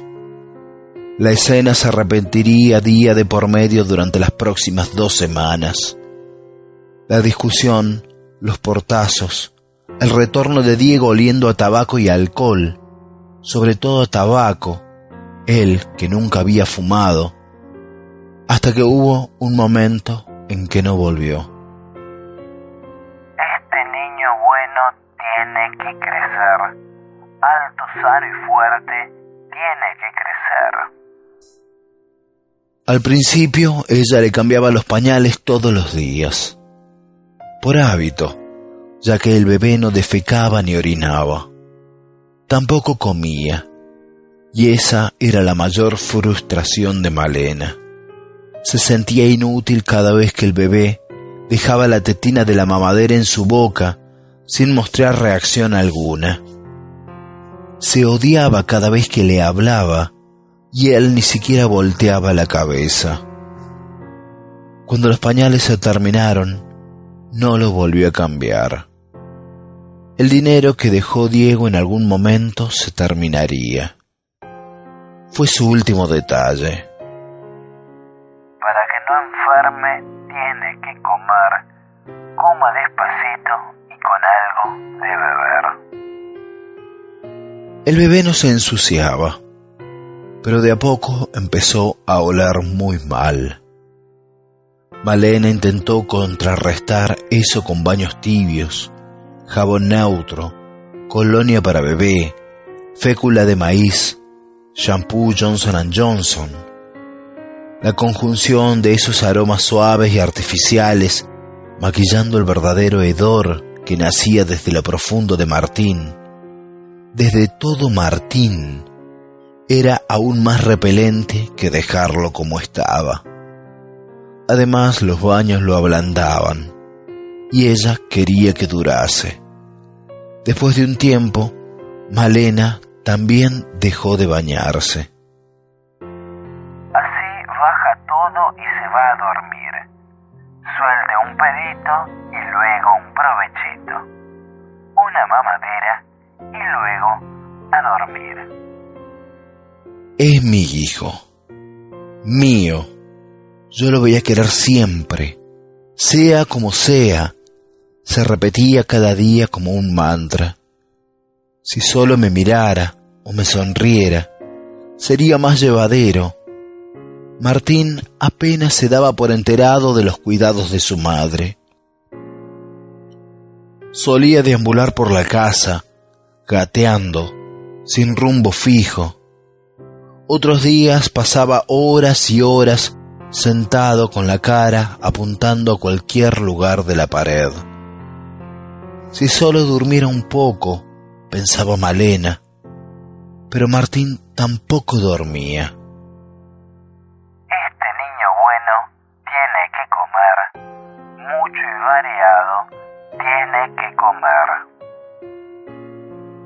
¿Hasta cuándo tendría excusas para evitar a la madre de Diego?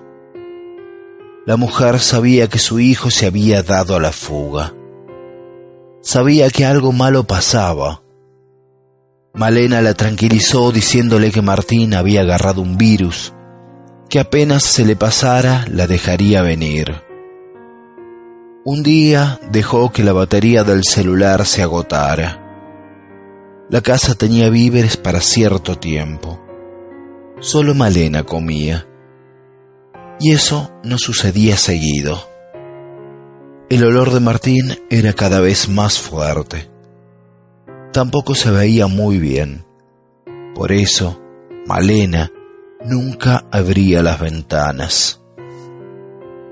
Carne y verduras y algo de puré, dulce y salado, tiene que comer.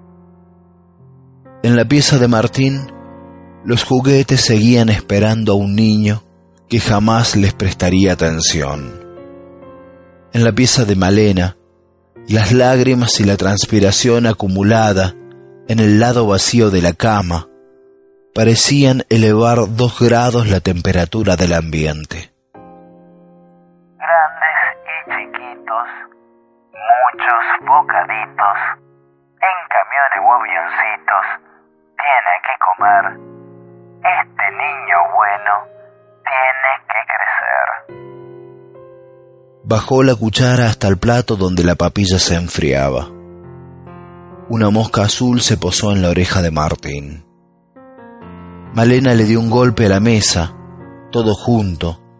Fue hasta la cocina y volvió con el pulverizador en la mano. Apuntó al costado izquierdo y lo bañó en raid. El niño abría y cerraba las manos lentamente.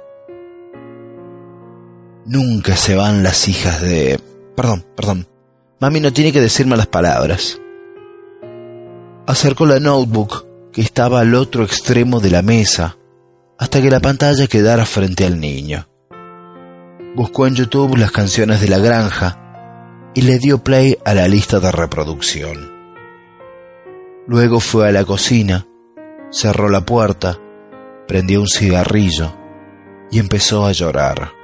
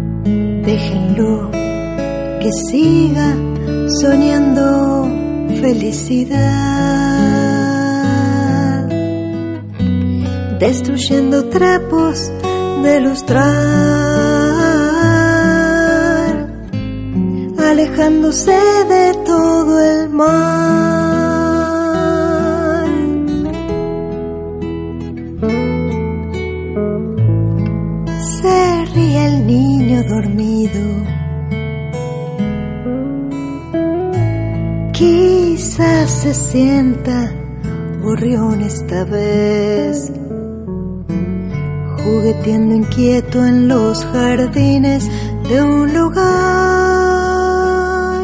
que jamás despierto encontrará.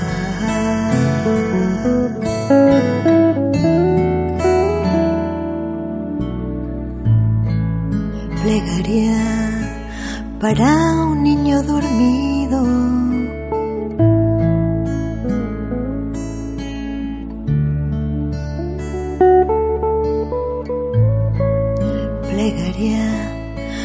Un niño dormido.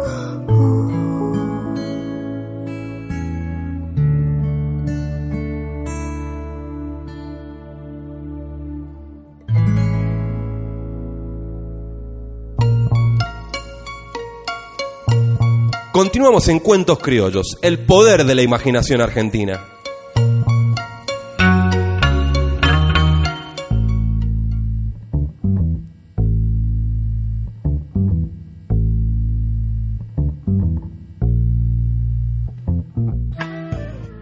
Acabamos de escuchar a Sari Cusien con su versión de Plegaria para un niño dormido. Versión hermosa de un clásico del flaco Espineta, Plegaria para un niño dormido. Anteriormente, en mi voz, escuchaban el relato de César Novek, Los juguetes esperan. Escalofriante texto que si ustedes lo quieren conseguir en papel, nosotros lo extrajimos de su libro La configuración del silencio.